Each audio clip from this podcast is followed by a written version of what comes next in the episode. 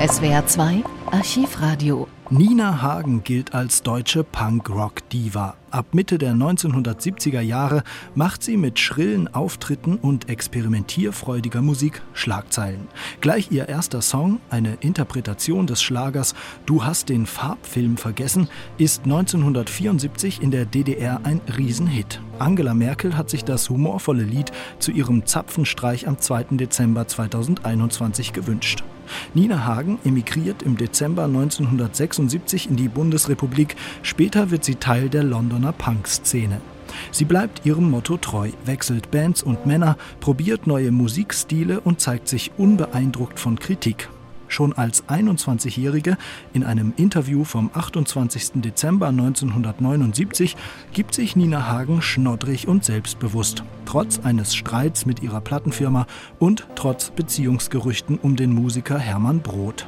Im Interview beteuert sie ihre Liebe zu Ferdinand Karmelk, mit dem sie anderthalb Jahre später eine Tochter, die Schauspielerin Cosma Shiva-Hagen, haben wird.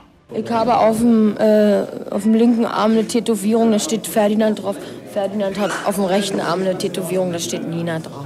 Was macht der Hermann Brot? Die Geschichte mit Hermann Brot und die ganze Liebesgeschichte war bloß für die Presse erfunden. Und die ganze Heiratsgeschichte, guck dir den Film an, Chacha, du wirst sehen, wie wir die Presse verschaukelt haben. Die ganze Liebesgeschichte lief nur für den Film. Es war überhaupt, sie war die ganze Zeit mit Ferdinand zusammen. Schon überhaupt bin von ihm entjungfert worden und werde von ihm bejungfert werden. Wie sieht es denn mit einer neuen Platte aus?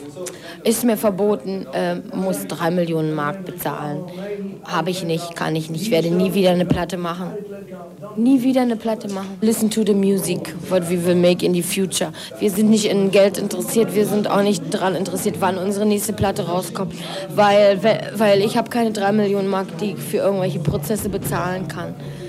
Und mich können sie nicht so fertig machen, wie sie Marilyn und Janice fertig gemacht haben. Das kann ich nur dazu sagen, weil ich wirklich gute Freunde habe und weil ich wirklich in der Frauenbewegung so, so tief drin stecke und so viele gute Freundinnen habe in der Frauenbewegung, dass mir kein, keine Kacke was ausmachen kann. Und wenn ich ein paar Jahre keine Platte machen kann, dann ist das nur gut. Dann weiß ich genau, dass ich, wenn ich eines Tages mal sterbend hinübergehe, dass ich dann nicht in der, in der Hölle rum, rumlatsche auf einem Fleck, nicht mehr weiß, wer ich bin, was ich bin, was ich tue und überhaupt. Wie kommst du denn mit deinem Image zurecht?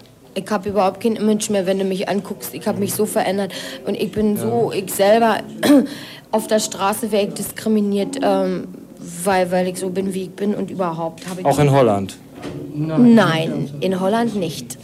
In Deutschland. Ich habe das vorhin beobachtet. Immer sind sehr viele Leute um dich herum.